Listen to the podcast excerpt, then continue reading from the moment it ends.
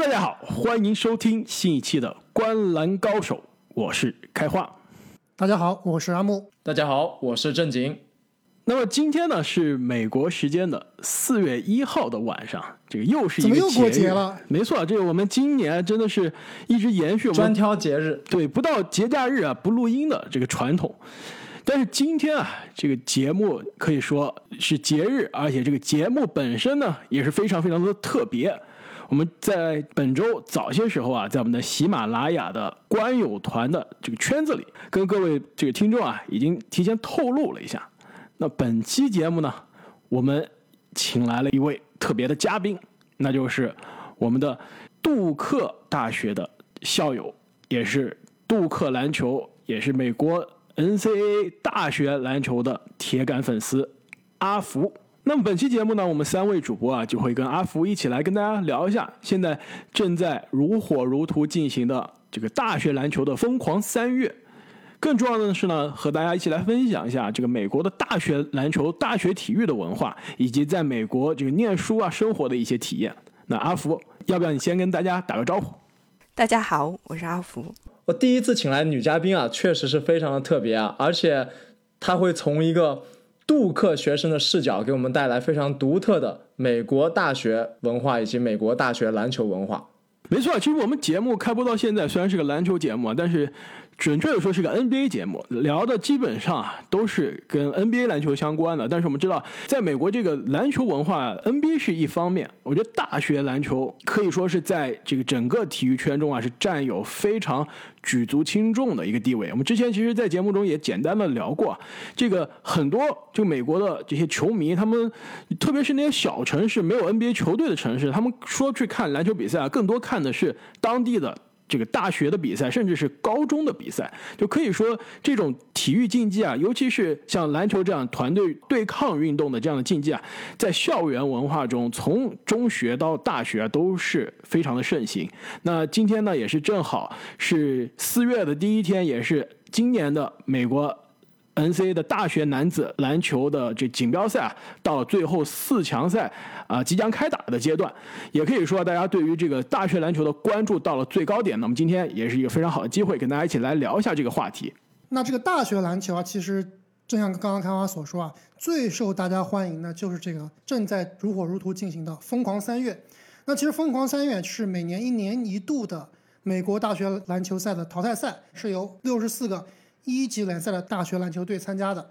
三月份开打，这些球队呢一共会分为四个赛区，每个赛区呢会根据大学球队的战绩、赛区的水平以及它这个本赛季啊对阵对手的实力来评得种子排位。其实这个赛制啊是特别像世界杯，网球大满贯这样一个分区来的。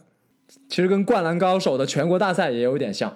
而且我觉得它最激动人心的，一方面是它这个排位啊，就创造了比如说高顺位占低顺位啊，有的时候黑马爆冷的这种剧情。那还更重要的是啊，是因为它是单场的淘汰赛，那真的是一场之内啊，一切就有可能，给这种意外创造的这个机会啊，大大提升了。没错啊，刚刚开花说到这个一场定胜负的偶然性，以及这个场次少的这个稀缺性啊，正是疯狂三月为人津津乐道的原因之一。其实它还有另外一个，其实我认为更重要的一个原因，让它这么受欢迎啊，就是之前阿木和开花都提到了这个传承性，就是每一个大学。他的学生以及这个学生的家庭，他的父母都会是这个学校的铁杆球迷，有非常浓厚的这个家族情节。就我看过很多美国的电影啊，就整个家里面爸爸妈妈都是这个学校，那他的孩子就非常有可能上同一所学校，然后整个家都是这个学校球队的铁杆球迷。没错啊，NBA 毕竟啊一共只有三十个球队，那三十个城市呢，在美国来说其实三十个城市都没有，对吧？二十八个城市，没错，那相对于一些小城市啊，甚至是乡村啊，很多地方都有自己的这个大学。那每个大学基本上都有自己的篮球队，所以我是觉得啊，这个大学篮球它的群众基础啊是比职业篮球是更好的。而且我也非常同意刚刚郑宁所说啊，就是美国人我觉得是有大学情节的，校友真的是对对自己的大学啊非常非常的忠诚。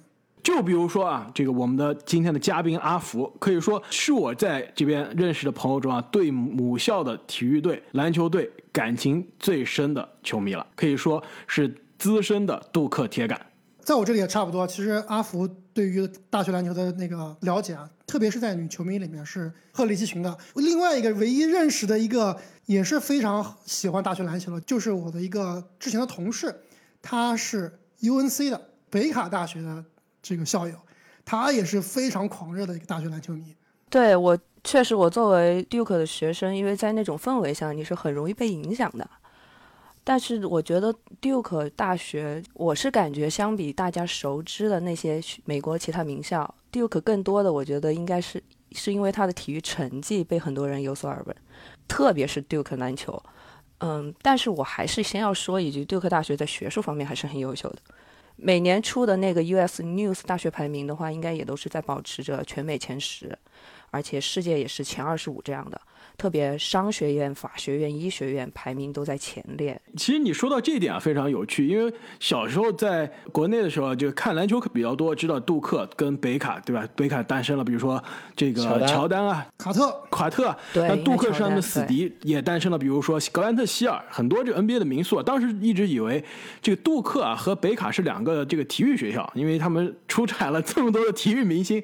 但后来啊，这个开始申请美国的学校的时候，才明白哦，原来杜克他。不仅是体育厉害，其实他正如你所说啊，在学术上都是这个全美领先的大学。对，这相对来说，国内方面可能就是如果熟悉体育的话，可能帝和大学还有听过，但是不是耳熟能详的那些好大学。对，这也是一点我可能先要强调一点的。而且我还是特别强推 Duke 的校园，特别特别漂亮。而且有一点，因为大，因为在农村嘛，比如哥大的话。对，疙瘩就特别的挤，是不是？他在街 道边上多少多少街那一条下来。对，然后纽约同城的另外一个某支学校连校园都没有，对吧？校园都没有。哥大比较挤，连还有它有校园，有围墙，然后还有围墙。纽约某一个下城的学校，它的这个楼下可能就是麦当劳，隔壁可能就是这个卖球鞋的，然后上面就是课堂了。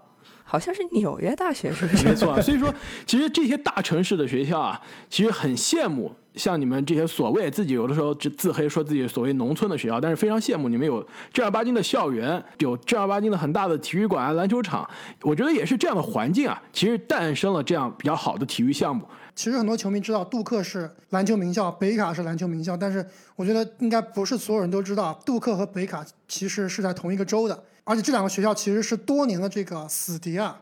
就说到这个，正好我们在喜马拉雅的新米圈里面啊，也是提前向这新米团的朋友们征求了一下，给嘉宾提问啊，就有一个这个球迷叫做 Doctor Pepper，他提问了，他说：“听说杜克和北卡两个学校这个水火不容，能不能说一下这些这两个学校之间的一些恩怨情仇？”呃，我先要说的是。我 Duke 所在的城市叫达勒姆市，然后北卡我们一般说北卡，但是它其实是叫北卡大学教堂山分校的，它所在的教堂山。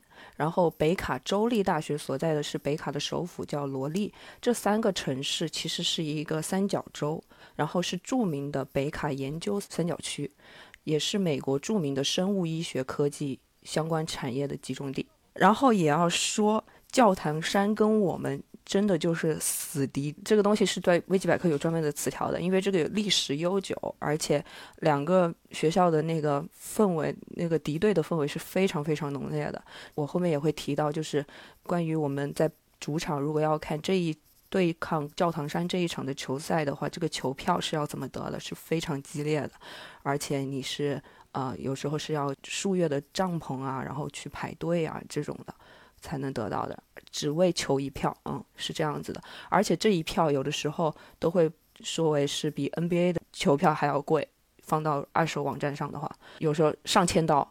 其实这点我其实非常理解，因为我本科的时候是在俄亥俄读的嘛。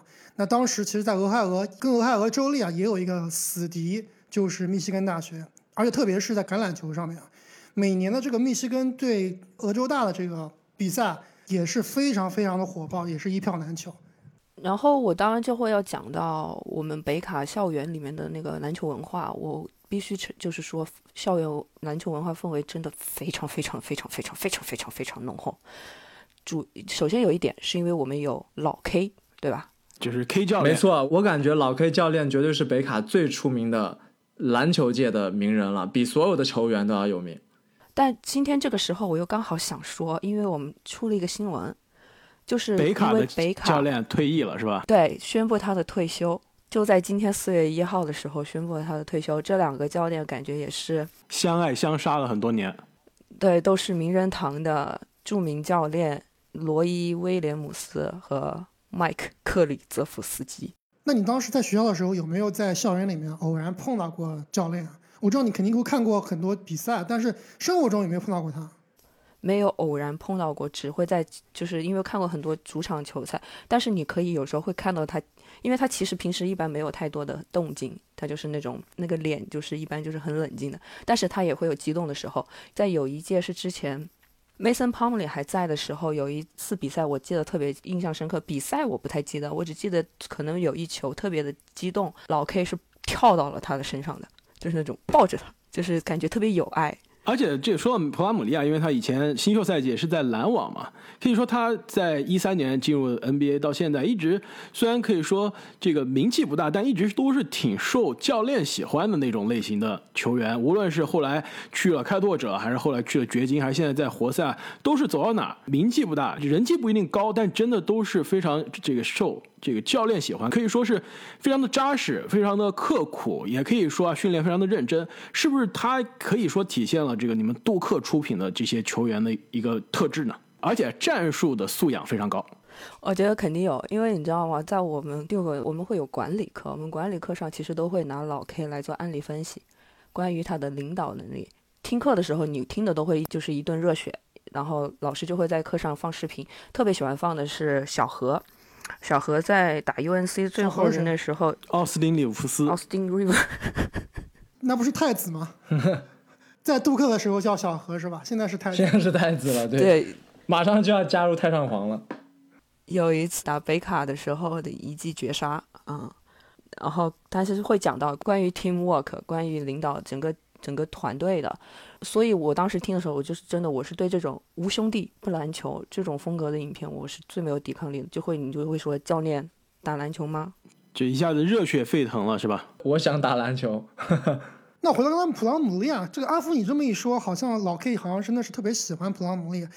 那后来他这个能进入美国国家队，是不是也是某种方面走了点后门呀？老 K 不是不是主教练吗？没错啊，他不光是杜克的教练，也是长期的美国国家队的教练。因为我是刚好在，我是二零一二到二零一四年在 Duke 看了两年球，所以二零一二年到二零一三年赛季的时候，那时候的 Duke 球队我很喜欢的三位球员，一位就是 Mason Plumlee 五号，然后三十号球员是 Sense Curry 小库里，二号 Quinn Cook 奎因库克。就是刚被裁掉的这个球员，对吧？我所以有时候我真的觉得 NCAA 是一回事，有时候 NBA 也是一回事。因为这三位在他们在 Duke 作为一个 team 的时候，我是真的看到 teamwork。然后那时候小库里的三分，我我可喜欢了。然后他长得又特别可爱。是不是？其实说到这一点啊，非常有趣啊。其实看这个 NCAA，其实我们可能看没有你那么关注啊，但也是就是至少每年到了这个疯狂三月都会看。其实经常发现啊，每年笑到最后的都不一定是有最强球星的，经常是 NBA 的状元所在的球队啊，不一定能进入到最终的决赛。就包括你们杜克。二零一九的那一年，这个有有泰兰·威廉姆斯，有阿杰·巴雷特，有这个雷迪什，但是呢，最终还是让人非常的失望。就最终能赢球的很多啊，往往是一些这个团队篮球比较强的球队啊，最终能笑到最后。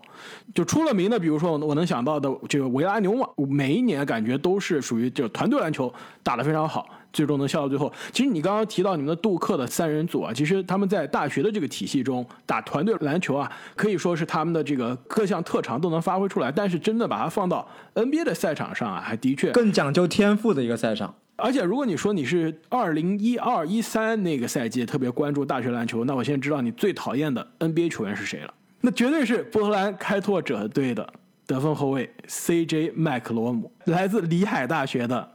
这个小后卫，也是当年的非常大的黑马，也是创造了多年 NCAA 的最大的一一场以下克上的经典，让你所爱的杜克那年早早出局了，是吧？对，我你这么想，好像是有一场更厉害的，对。但是不是在二零一四年开始，当开始有奥卡福那一堆。球员开始以后，其实 Duke 也会有一点点那种把高中联赛最顶尖的球员拿过来的这种感觉。我好像记得当时也有人就是争议这些事情。其实我会觉得有一点点不太像我之前看到的那种风格，因为我是会更喜欢有昆库克这些人带领的。因为当时我会觉得 Mason p l u m l y 是定在那里的，然后昆库克是组织的，他会。就是因为当时他也是一个队长，他会稳定军心，就是有那种，然后 Sense Curry 在那里，小库里在那里投篮，就这套体系我是看得很舒服的。然后后面的话就会也会变成引进奥卡福，奥卡福之前是帕克，贾巴里帕克。其实我觉得这也无可厚非啊，因为杜克的球队文化其实就像你所说啊，一直是以高球商、团队组织而闻名。但是其实有机会去引进这些顶级天赋的时候啊，我相信任何一个球队都不会拒绝。包括老 K 教练他自己啊，我看一个新闻都说他自己最喜欢的杜克球员，其实就是你们最顶级的天赋格兰特希尔。虽然说最后被伤兵毁掉了，但是他的天赋加上他的球商，这也是老 K 教练最欣赏的球员。但是也就造成这些后面的这些球员就只会大一第一年打完，就参加选秀，没有得到系统的训练。没错，最明显就是上一届这个杜克三巨头都是在乐透区被选走了。对，比如说我很喜欢的 Cook 的话，他是他应该是读完了的，对。对，一直到二零一五年才进入到 NBA。Grayson Allen，Grayson Allen 也是读完了的，嗯，也是现在这个莫兰特的好帮手，也是在杜克四年成为了全 NCAA 这个最出名的打架王，最被讨厌的男人。哦，对，但是对我知道他，但是他现在好像没已经比较克制了，没有说像当时大学里面那么嚣张的 打架下黑手了，是吧？然后我发现还有一点。特别有趣的一点就是，我发现大家都很喜欢叫老 K Goat，就是那个山羊，史上最佳。对，山羊的 emoji，每次在评论的时候就会用山羊的 emoji 来来代指代他。嗯，而且我就我就会想到有一个趣事，因为我是科比的，我老科的忠实粉丝，对不对？我想起来就是有一次，我记得有一个 Twitter 是粉丝，可能应该是粉丝问的吧，就是说如果你读大学的话，你会去哪一所？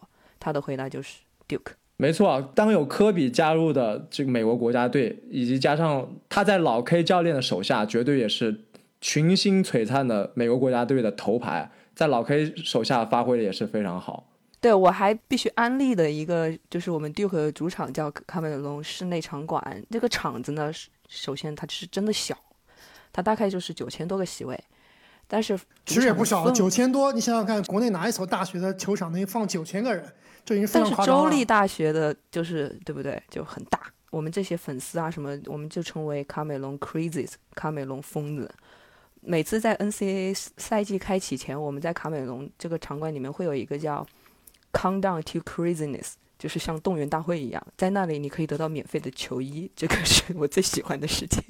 我不知道你们这个杜克除了送球衣外，在比赛之前还有没有别的活动啊？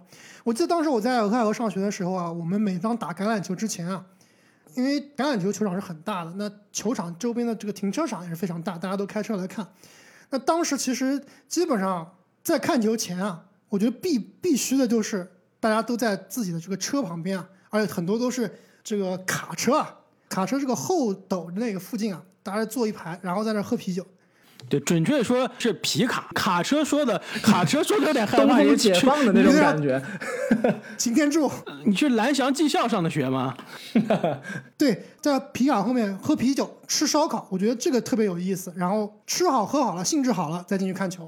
我不知道你们这个有没有这种 pre game 的这种热身啊？球迷，你是说在每场比赛前对吧？对，其实相对来说会稍微没有，有的时候因为它是比如说是周中。我觉得有点就是有点那种 study hard work harder 那种感觉。阿木，你去的是什么学校？人家都说了，人家这个杜 Party 克是这个学霸很多的，这个 肯定是 看完球还要回去上课呢。没错啊，都是在图书馆占着座位才去看球的，看完之后又就回去就学习了，哪有你那个吃烧烤喝啤酒的？感感觉你那是学校吗？我说的其实是就是在我们那个村，其实真正去看比赛的学生都不是占多数的，其实当地的这个校友啊、老百姓啊，其实去看球是看的很多的。咱 们我不知道杜老百克是不是也有这种情况真爷们真高兴。因为橄榄球首先人很多呀，对，橄榄球基本上都是上万的场子。对啊，那你那场子规模不一样啊。这可能学生都填不满，对吧？但是像像杜克的这种九千个人的主场，我觉得当地的学生就已经把这个都不一定每个人都能进去，对吧？对，我就想说，我们学生的那个看球、观看球赛的那个位置是绝佳位置，就是平时我们可能，比如说以前我们现在看 NBA 的话，我们都是坐在那个上面，天花板上吊着，航空票，对，就是那些地方，但是一定是有椅子，对不对？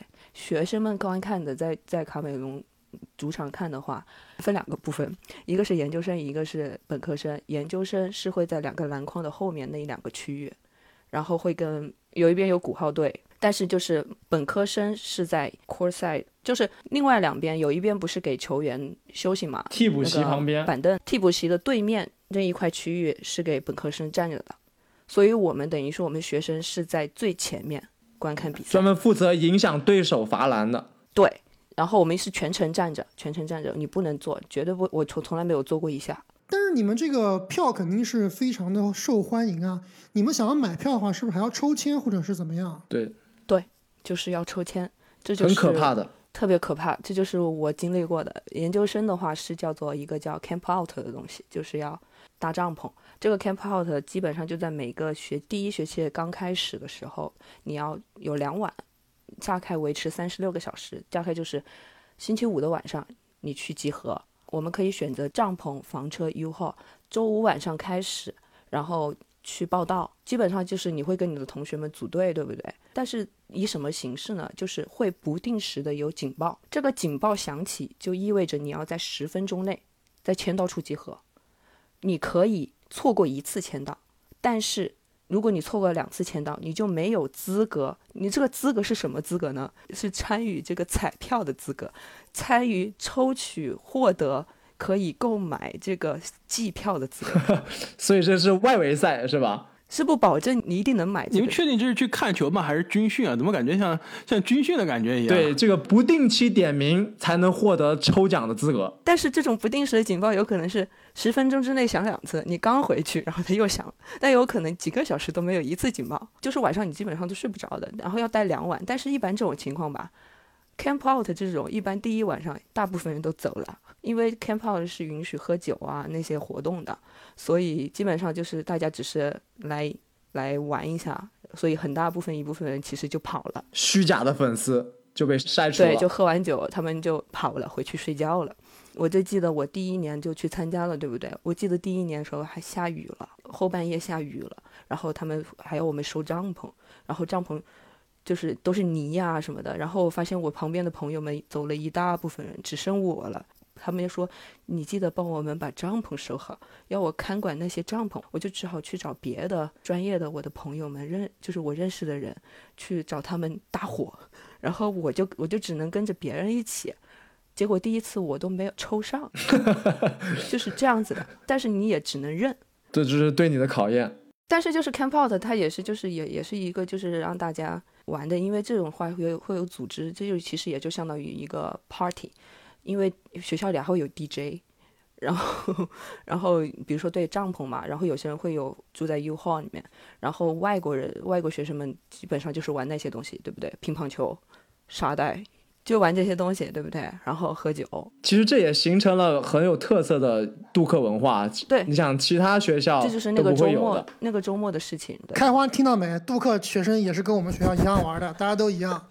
但是人家玩完了之后回去上晚自习，就只能在那一块区域，对不对？其实还但是还是很严格的。然后，但是你要签到呀，你错过了，你只能错过一次，你错过了第二两次，你就不能参与这个这个彩票的抽取了。第二年我们我们专业就弄的 U 号，然后我们还弄把麻将弄来了，中国特色，中国特色加入了美国文化。然后第二次我就抽上了这个季票呢，它是等于说是所有在主场的球赛你都可以看，然后大概在两百刀左右。两百刀一年还是一场比赛？季票对季票，那真的是非常优惠。两百多刀，平均下来其实就是十几多刀一场，但是这个是多么划算，因为里面有多少场是一票难求的球赛啊！哎，你这个季票能倒卖吗？因为你去的话，其实就是你拿着那张季票和一张你的学生 ID。所以有的时候你是因为亚洲学生面孔，其实他他不会认认真真一个一个的这么查的嘛。但是我们一般不会这样，而且他也有明文规定是不让你这么倒卖的嘛。你最多就是我今天去不了，我就真的是就给我的同学去，因为他可以去看这样子。嗯，因为同学就可以拿他的学生 ID 就好。那你在杜克的两年，这在主场看过多少场球？如果没有季票也没有关系，平常的那种一般的球赛的话，你只要拿着学生 ID 去排队就好了，你就一一般都能进去。但是有些那些很火的话，你就可能排的时间久一点。比如像 UNC 这种，其实你即使没有机票，你也是可以去的，但是有可能你就是过夜排队，这太不人性了。甚至有可能排几天，对，如果夸张点的话是排几天，而且不只是 UNC 北卡这种比赛，之前的话也有那些，因为有时候。我们这个是叫 ACC 赛区，因为以前的话也有一些排名很好的学校，那些比赛也是很激烈的，那些其实排队也要排挺久的。那你看到这些主场比赛啊，其实都是常规赛，所谓的这个 NCAA 的常规赛，对吧？对。你有没有机会是去参加过这个疯狂三月？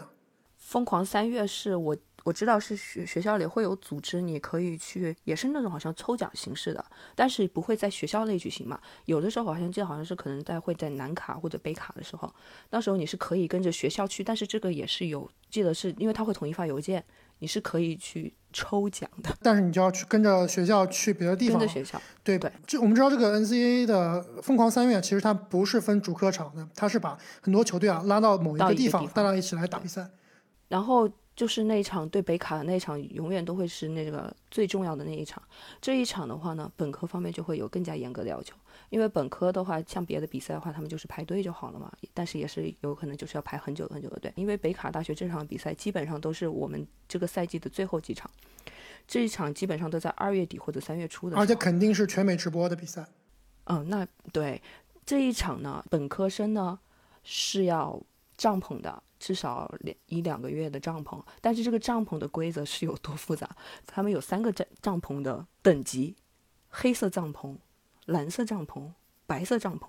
黑色帐篷代表着什么呢？黑色帐篷代表着你会被安排到很前面位置，但是你要怎么样能有这个黑色帐篷的这个这个区域呢？你学习要好。不是这种，就是嗯，大概是十二个人的这种东西，他们还要分三个阶段，你要满足三个阶段，第一个阶段、第二个阶段、第三个。我大概讲一下，第一个阶段就是白天至少要两个人在帐篷里，每晚至少要有十个人过夜，错过两次签到就要把帐篷移到队伍的最后面，然后重新排，大概就是这样子。然后要分三种，他们规则特别特别复杂，而且这个黑色帐篷区域还要进行测试，有分两个测试，一个测试，第一个测试叫。Entry test 就是初级测试，入门就看你有没有资格。然后到了后面还有一个最终测试，这个测试测的是什么呢？大概就是一些关于 Duke 篮球的一些历史啊。我当时我还去看了一下，就是本科几年一直都在都是黑色帐篷区域的，他们讲他们的那个他们那个复习资料都是多少多少页的。所以排这个票也要刷题啊，听起来是。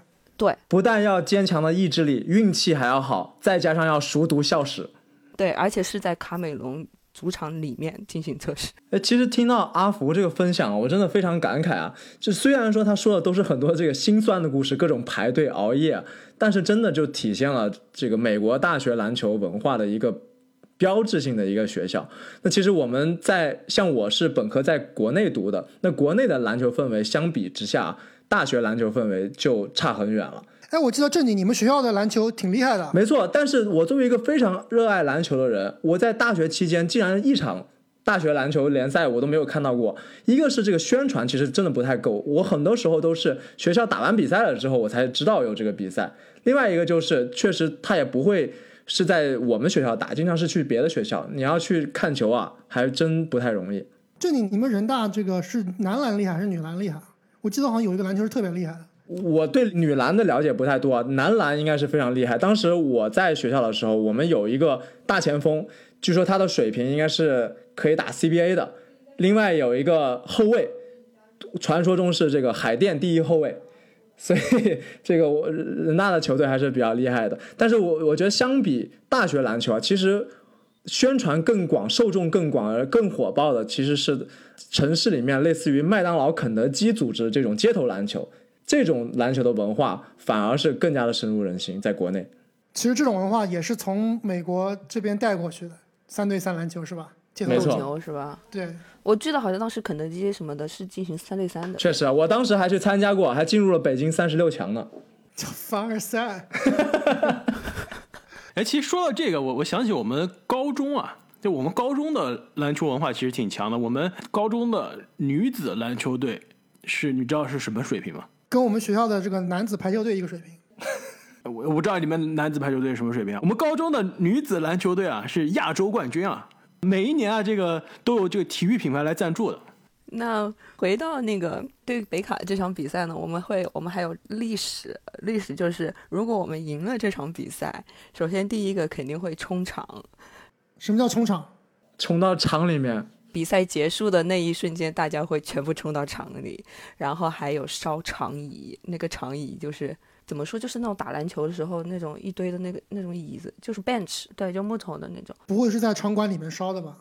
在校园外面就一定会在校园外面烧，然后大家围着那个长椅 烧烧起了长椅。跳篝火晚会是吧？其实这个我听说过，而且好像你们夺得了 NCAA 冠军之后也会烧掉一个一个长椅，而且学校也是允许这个行为，好像还会叫什么消防队啊之类在旁边。消防队会在边上站着的，对。我我刚刚说的这个里海大学战胜你们的，我记错了，不是一三年，而是一二年。这个但麦克勒姆是那一年出了名，然后一三年参加的 NBA 选秀啊。那一年战胜杜克之后啊，据说也是里海大学的这个校园，他们把树都烧了。对，就是我是觉得，就是这些东西就是文化，然后这些历史就特别有意思，而且我们那一场比赛真的就是那种，好像就是我们跟教堂山是有仇的，你知道吗？我们会有疯狂的口号，我们会发徽章，然后我们还有很多那种，就是发很多那种小搞笑标的那语是吧种话，比如说那种简单的数学，Duke。大于教堂山，就是这种的，还会做成 T 恤，然后你会穿在身上，然后我们会有统一的口号哦。而且我为什么会说主场氛围特别好呢？就是比如说我们干扰对方 球员的时候，罚球的时候，我们会有统一的，比如说他要罚那一瞬间，我们会说 wave，就会大大家都波浪，就是我们会有几套。然后就是在边上的那本科那些人呢，他们的手是一直，他们手是会全部伸出去的，虽然不会碰到那个球员，但是就是一堆的手全部往同一个方向伸，然后很多人都是手全部涂成蓝色的。首先肯定穿的是深蓝色，因为我们的那个我们叫 Blue Devils，就是蓝魔，然后吉祥物是一个长得挺丑的一个蓝呃魔，是吧？或者说是赤膊，然后把身上都涂成蓝，色。就是至少你是穿的蓝色衣服，然后基本上站在前面的那些本科生，他们肯定都是那种 top，就是那种很优秀的那些粉丝们，他们至少都是全身涂的，然后他们手就全部伸的那，就造成了极大的压迫，压迫感，你知道吗？然后你那些球员要在边上发球，然后我们就会手一直伸在那里，然后有那种嘘声啊什么声音，所以那种情况下，就是我们有很大的主场优势，所以我们的主场的那种胜率的话，应该一直都是保持的不错的成绩，就是这样子的。而且鼓号队有的时候也会统一指挥我们，就是怎么进行干扰。而且休息的间隙呢，就是就有点像那种室内的大型一点的夜店。放的歌呀，而我现在已经不记得了，因为我已经老了。但是我们会有统一的那种，就大型蹦迪现场，对，就会有统一的一套，所以就是氛围特别好，真的，你感受了一次以后就好开心啊，好兴奋啊，就好热血啊。然后就是即使站了两个小时都不觉得疼，虽然出了场馆以后就觉得要死了，但是你还要立马去图书馆继续通宵学习。年轻真好。哎，你讲到年轻这个，对我就觉得今天。受邀来这里，就有一种我在恍如隔世，是吧？岁月。然后我不是说我说还找一下我以前，就是我翻的话会翻到校内这个东西，我感觉可能有部分的听众会勾起一部分的回忆，有同感。可能有部分听众都不知道这是啥。我翻着校内就有一种那是我在夕阳下的奔跑，那是我逝去的青春，这种感觉，我差点就要潸然落泪那种，又越翻着一条又一条，因为当时充满着我整个关于 NCAA 和 NBA 的一些观看的一些状态，现在都没了。嗯，其实不光是你潸然落泪啊，当时我们四个人在这个微信群里面聊天的时候，你说你去翻校内了，立马这个开花他也回去翻校内，了，就后面的人人网，对吧？对，然后开花就把当时这个一二一三年写出来的，当时他的小作文当时他就喜欢写小小作文了。补充一下，都是跟篮球有关的啊。我们知道开花是一个欧文黑啊，其实他不是最近才黑欧文的，他当欧文还没出道的时候就开始黑欧状态文了，就开始说欧文好像不太行，不太靠谱。哎，这个要问杜克球迷了。当年欧文在杜克几场球都没打呢，就去 NBA 选秀了。我觉得这个资深杜克球迷都不一定对欧文有感情。但是我还是觉得，就是有的时候你会可能有一种，我不知道这应该叫归属感还是对你一旦打上了杜克的标签，一时杜克人，一辈子杜克魂。哎，那其实说到欧文啊，其实现在在 NBA 的赛场上，这个杜克的球员真的非常多啊，包括你刚刚说到的这个奥卡福啊，他其实现在已经不在 NBA 了，就包括比如说温斯洛啊，这个英格拉姆呀、塔图姆啊、拜格利啊、胖虎啊、雷迪什这些更新的就不用说。那这些球员中啊，哪些你是在这个校园中遇到过的，无论是你当时上学的时候，这个在校园中遇到的他们的学生，还是你后来去回去学校的时候，还还能看到他们在这个学校参加活动。没有，但是我偶尔会从 阿福只见过普朗姆利和奎因库克，不是，我只看过他们打球，但是就是毕竟就是会有很多同学嘛，有时候会同学看到他们会有跟会碰到过他们，然后有合照，有些其实甚至会有在一起打球，在体育体育馆里打球，对，会有，嗯，我想起上次我跟另外一个女球迷聊天啊，她那个学校我一下忘了，就是她是詹姆斯的球迷，但是她说她在学校里面遇到过呃追梦格林，啊，密西根，没错，哎，我记得阿福你最喜欢的这个杜克球员，好像到目前来说你都没有怎么提起啊。我记得你最喜欢的难道不是贾巴里帕克吗？是贾巴里帕克，然后我当时还甚至就是一直用丑男神来这样称呼他，前 NBA 球员。因为我是在现场看他打球的，而且当时贾巴里·帕克当时是因为有一个 Kansas 的 Wiggins 威金斯，当时他们两个人是对比很强烈的，因为奥帕克在杜克打球的那一年，我是因为我有我拿到机票了嘛，所以我看的特别多。对，当时其实那年的选秀大会啊，就是威金斯和帕克两个人是独一档。我甚至还记得，就是他们还对决过。当时因为因为我的校内状态上写着呢，好多条呢，我当时特别激动。然后我们我们几个 Duke 的朋友，然后我们就讨，我们还讨论说，虽然那场输了，但是 Park 比 Wiggins 在技术方面觉得要强太多了。当时是这么看打那场球的时候是这么感受到的。其实现在也是这样，我觉得帕克一直这个论技术啊，真不一定比咱们枸杞哥差，但是我觉得他的运气可能这个对，没赶上好时候。对，而且他的健康上真的是一直是遇到很多的问题。要顺口就要提一句我的范特西了，是吧？没错，这个阿福他跟我们三个主播，其实我们一跟一群朋友一起是这个连续应该是从二零一七年一六一七赛季啊就开始一起在玩这个这个 NBA 的范特西梦幻经理人的游戏啊。然后我对于阿福的印象非常深刻，就是他每年选秀都有一个策略，固定的策略。就是一定一定需要有至少两个，对不对？两个及以上，一定是我们 Duke 出来的球对，员。而且在买这些球员的时候不惜血本，对，溢价一定要拿下。啊，你们选秀那个是太可怕了，我就只能出价是吧？然后当时我因为我真的特别喜欢 Park，然后我就把它买下来，结果是不是他就不太行，受伤了。太行？经常打不上球，人家不是不太行，人家是伤病了，人家直接赛季报销了，我还能说什么呢？然后他就就就再也没有他了。真的，其实阿福给我们分享了很多在杜克的故事啊，也非常的有意思。那不如我们下面就来继续说一下，现在正在激烈开打四强赛的这个进行到末尾的疯狂三月。那你对疯狂三月又有什么独特的经历呢？呃，我觉得凤凰三月真的是一个很神奇的存在。它为什么会被叫做疯狂的，是有一定道理的。我觉得就是有一句英文我特别喜欢用，就是 “Well, amazing happens”。曾经某一年 NBA 的这个 slogan，对吧？对，我当我就特别喜欢这句 slogan，神奇发生之地。我就觉得就是在这个地方，什么事情都有可能发生，不是你是种子选好第一号，你就一定是，呃，坐稳了的，因为他们就是一场定胜负，而且很多比赛就是打到了最后一秒钟，然后那些。排名并不怎么高的球队，结果就因为这一场，然后他们就会很激烈，然后他们最后就会抱在一起，然后就特别开心。我其实我特别印象深刻的一场是有一场 Duke 在二零一二到二零一三年赛季的那一场跟路易威尔的那一场，那一场我觉得应该你们都有印象，因为路易威尔的有一位球员在比赛过程中腿断了，那个画面会有一点啊血腥。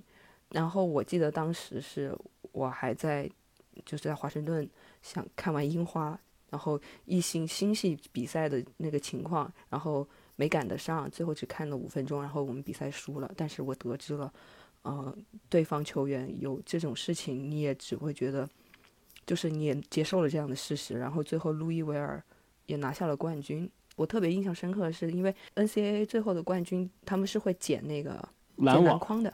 不是捡篮筐捡不动，捡篮网，捡篮网 会捡篮网的。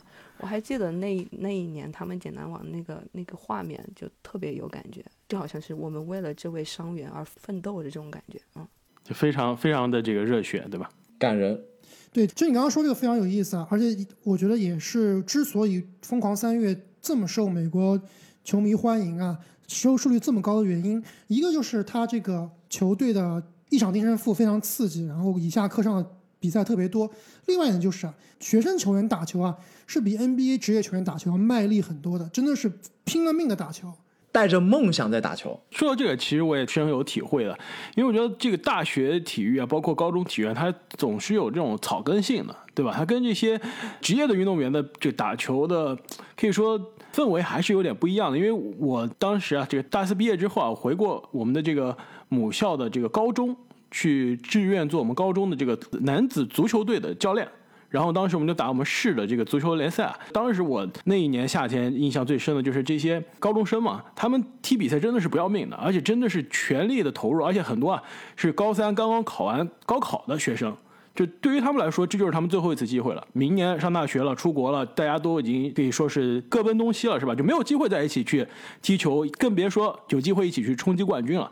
所以放到这个风光三月也是类似啊，对吧？很多大四的球员可能他就毕业了，或者有些球员他可能明年就去 NBA 参加选秀了。其实大家一起打球的时光，一起争夺这个冠军的时光是非常非常有限的，跟 NBA 这个职业球员相比啊，还是非常的不一样。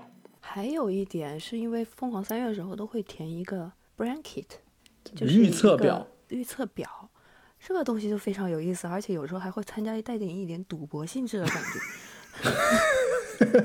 就是我就因为你总不可能一直就选呃，因为他们会一号对十六号，你不会总会选一号前，然后八号对。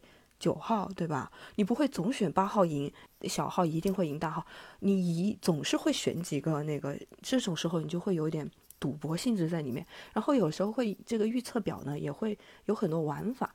我还记得我们几个在哪一年的时候还还参加过二零一八，两年前三年前，对，我们当时就是入场费也就是个二十美金。我知道我们应该是三二三十个人玩，我排到倒数第一名。对吧？就是这样。这个大家一定不要吃惊啊！我知道今年开花也填了他的 bracket，他的冠军是罗格斯，就非常非常的夸张。罗格斯是亚军，就是乱填的。罗格斯是亚军，因为我觉得这个大学篮球真的，一场定胜负偶然性太强了。我我就是喜欢选黑马，你知道吗？我每一年必选一支排名十几名开外的到这个决赛。但是这个黑马是就是随机的，你不一定选得上。对，一共有六十四个球队，估计得有五十八个是黑马。全部选对是不可能的，但是如果猜对四强，好像还是有人做到的。我一般的策略就是，我有一个预测表，一定会是 Duke 是冠军，然后另外一个就不一定了。有的时候我竟然会选北卡是冠军，因为为了获胜，至少我要想，我想赢钱，是吧？叛徒啊，你这个是。我有的时候会选，会这样子做，为钱而折腰。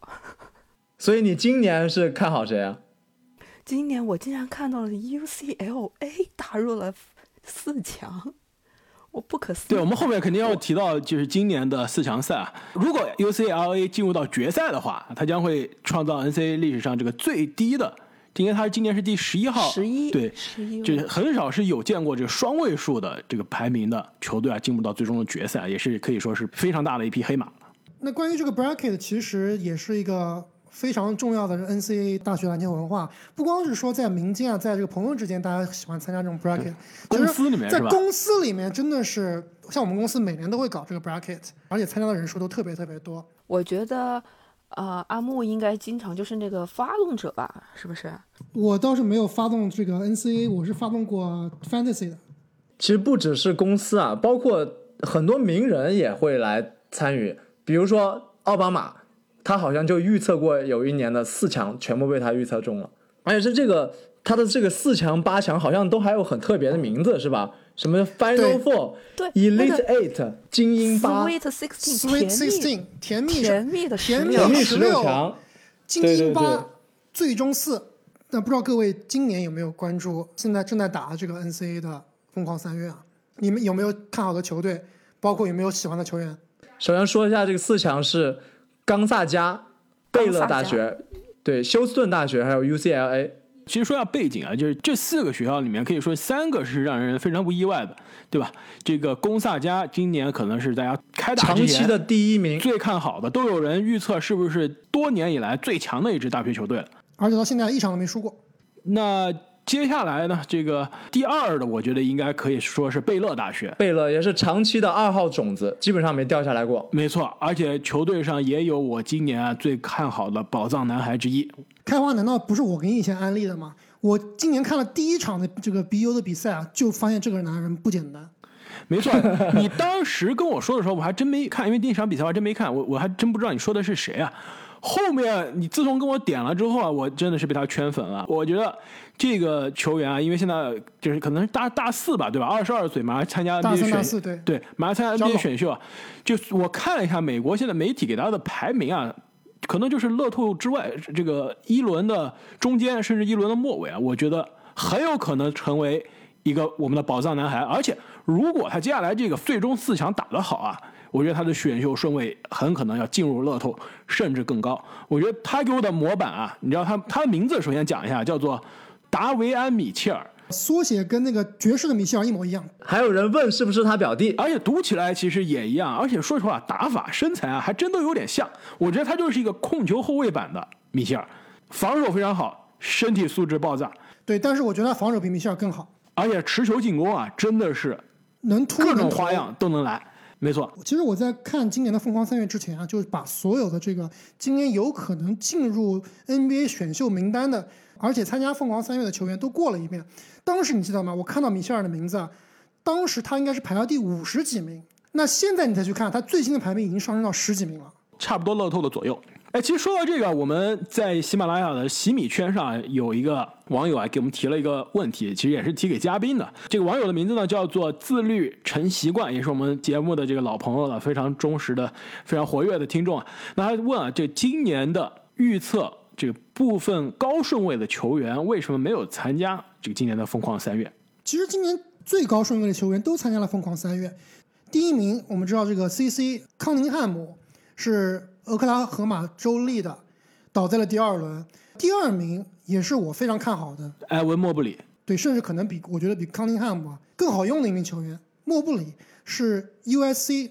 这个小波特的母校南加大的，也是刚刚倒在了前一轮输给了冈萨加。排名第三的这个球员可能就没有参加了，对吧？就是 Jonathan Kaminga，就卡明加应该翻译成是吧？他现在在这个发展联盟打球，另外一个发展联盟的大神也是杰伦格林也是在杰伦格林发展联盟。。其实这也是现在的一种趋势啊，就是很多有天赋的球员，他不选择进入大学，直接从高中去加入这个 G League 去或者是打比赛。去海外，比如说球帝，然后除了这之外，其实刚刚说到的冈萨加大学，我觉得杰伦萨克斯也应该会是今年啊前五的新秀。我觉得肯定是乐透，但前五倒真不一定。除此之外，我能想到的前十没有参加的呀，那可能还真的就要怪就怪我们这个杜克了。就是杜克的今年的杰伦·约翰逊，我一直是非常看好，我觉得很可能是前十啊，甚至前七的新秀啊。但是今年啊，这个我也想问一下阿福啊，你们杜克怎么回事？为什么今年没有进入到锦标赛？而且今年的锦标赛非常奇特，没有杜克，也没有也没有 UNC，也没有肯塔基。好，所以几个名校都没有进入。要不杜克的代表，你来回答一下，你们学校今年是怎么了？我其实得知这个消息，还是阿木同学在某一天给我发来了一个文章，我一点开一看，他说 Duke 退出 NCC 锦标赛并结束本赛季。我再点进去一看，是说我们在对抗。竟然又是路易斯维尔，我才意识到哦，路易斯维尔其实也没有进，是不是？路易斯维尔也是常年的这个，先把杜克淘汰了，然后自己也没进，淘汰那是多年前。那个路易维尔的比赛中新冠阳性，我们的一位球员，所以决定了我们退出锦标赛 ACC 锦标赛，而且也就是直接结束了本赛季。那就更别说参加疯狂三月了。呃，我们这位网友啊，接下来还有一个问题啊，就是谁可以阻击这个今年啊势头正劲的冈萨加大学？我觉得接着他的这个问题啊，我们可以聊一下我们对于接下来的这个四强赛，因为目前录音的时候是四月一号，这个周四的晚上，要到周六才会。打这个半决赛，周一是决赛。对我们节目播出的时候左右，大家听到的时候啊，很可能这个决赛啊就刚刚开始打了。所以现在我们这接下来三场比赛啊，这个还没有开始啊，我们可以做一个大胆的预测，这个最终的决赛是谁打谁，谁赢。其实我今年疯狂三月应该是我们几个人里面看的比较多的。我最开始填我自己的 bracket，填我的预测的时候啊，我的 final four 就是冈萨加、密西根、贝勒以及。奥克拉荷马州立啊，那现在看情况，我觉得冈萨加和贝勒这两名球队应该是独一档的，就跟所有其他球队都差距很大。看他们这个疯狂三月一路走下来啊，其实每场比赛的这个平均得分都是超对手两位数的，基本上都是吊打的水平，没有一场是接近的。所以我觉得最终很有可能还是冈萨加对阵贝勒。那最后，我认为啊，还是冈萨加会技高一筹。既然要预测啊，我就想大胆一点。确实，这个冈萨加我也看了他的比赛，基本上降维打击啊，打其他球队更有一种职业打业余的感觉，非常非常的强。除了他的这个很有可能的乐透后卫以外啊，他另外两名这个白人内线或者是锋线都带着大头箍的，这两名球员特别厉害，特别的怎么说像不像萨博尼斯？非常非常的厉害。我觉得还有一个特别像这个，长得也特别像这个高大版的乔哈里斯。特别实用，但是啊，既然要预测嘛，那就预测个狠的，那就预测 UCLA 加州分校拿冠军好了，半决赛直接把冈萨加给干掉。那你还说另一半是 Houston 是吧？可以打贝勒，增加这个冠军的这个成色。我不知道你们有没有看这个 UCLA 的比赛啊？其实他最近有一名球员啊，包括在虎扑上都有很多人讨论，就是他的这个头号得分手叫 Chusa。啊，对，是好像是个越南人，对吧？对他是一个越南混血，他妈妈是越南人。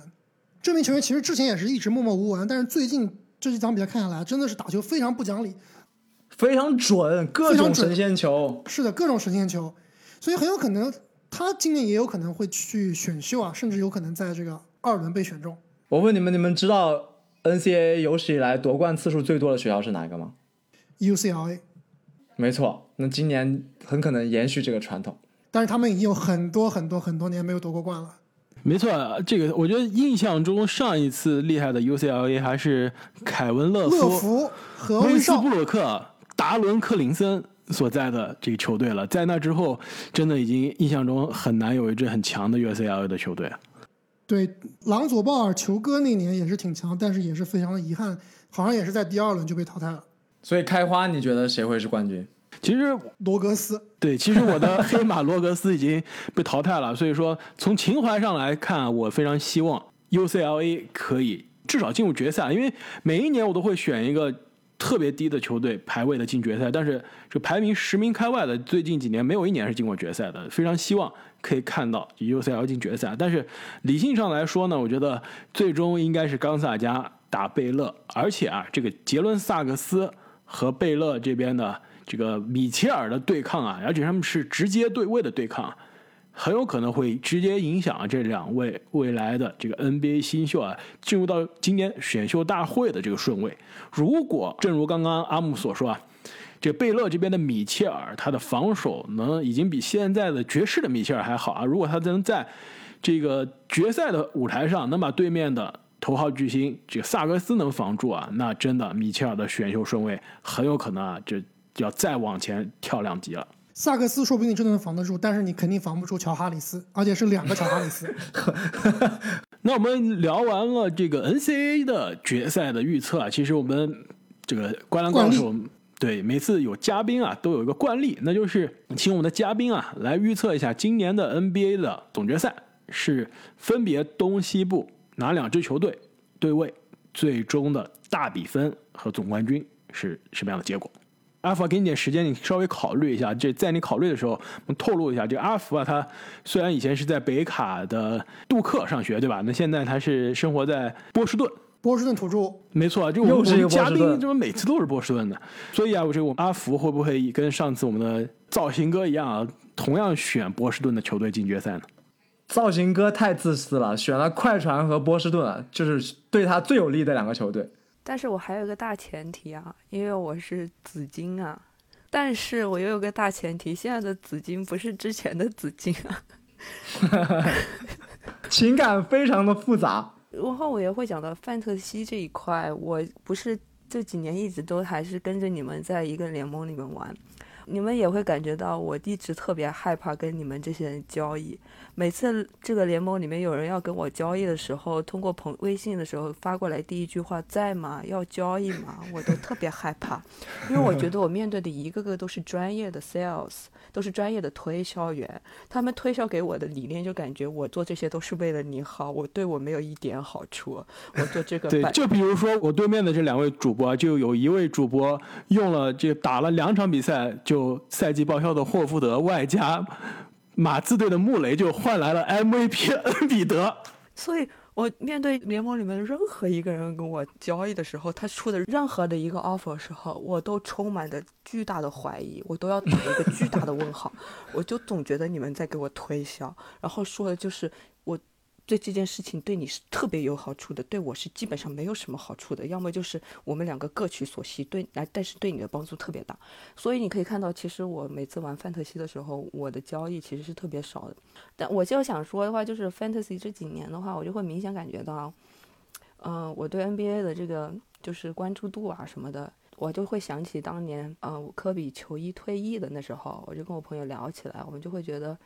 我们就好像在不断的见证时间的逝去，就有点有点文艺是吧？但是就是我就是会有这种就是这种感觉。然后我对 NBA 的，所以现在的了解就没有那么多了。所以你现在要我说 NBA 的预测，而且我又对着对着紫金现在有这么复杂的情感的话，那我就只能找找我可能喜欢的一些带点偏偏好是吧？所以我真的是认认真真，我也去认认真真的思考了一下，去看了一下。东部的话，我就选七六人，因为小库里在那。嗯，因为我真的挺喜欢他的，他打球的时候可可爱了。我是说，在杜克打球的时候，他会戴着那个，就是那个牙套，就是还是叫牙套吧？对，所以牙套是这个家族传统。他哥是第一个玩转起来的。对，就玩半戴半不戴咬着，然后然后投出一个三分。那时候就觉得他，嗯啊，但是西部我真的我看了一圈，我你可以选鹈鹕。是吧？选鹈鹕是吧？十二名，你你现在说啥呢？鹈鹕现在胖虎，你觉得哪有可能给他再给他点时间吧？